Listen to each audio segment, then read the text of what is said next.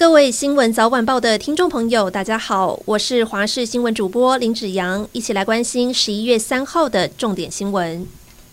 高雄冈山区从昨天晚间开始，就有民众陆续闻到异味，持续到今天上午，空气中还弥漫烟雾，有人一度以为是发生火警意外。环保局获报之后，在陆空进行监测，寻找污染源，最后查到陆燃区域有六笔，燃烧面积超过五百平方公尺，大多是农地稻田。目前持续追查行为人，后续将依法开罚一千两百元到十万元。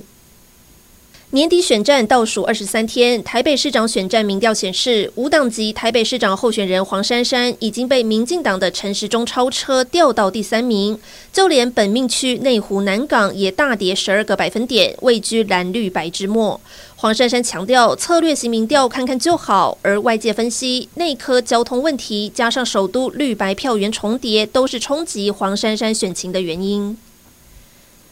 主动公布政府新冠疫苗采购价格的高端公司，依然是台北市长选战的热门话题。民进党候选人陈时中团队新的竞选影片，找来有药物过敏反应，只能打高端疫苗的民众，感谢陈时中与指挥中心没有忘记这一群人。不过，国民党候选人蒋万安回击，这是把压力转嫁到对疫苗过敏的民众，是恶意的政治操作。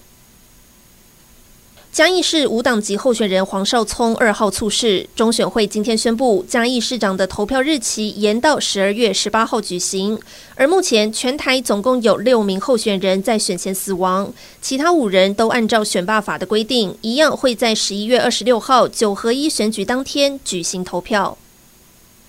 国际消息：美国加州橘郡近日 RSV 呼吸道融合病毒的患者，特别是儿童的病例大幅飙升。橘郡卫生官员已经宣布，当地进入公共卫生紧急状态。而美国近期感染 RSV 的患者比往年增加许多。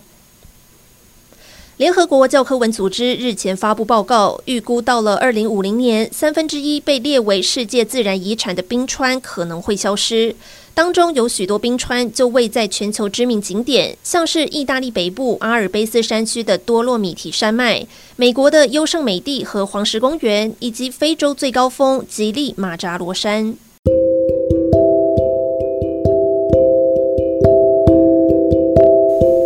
以上就是这一节新闻内容，感谢您的收听，我们下次再会。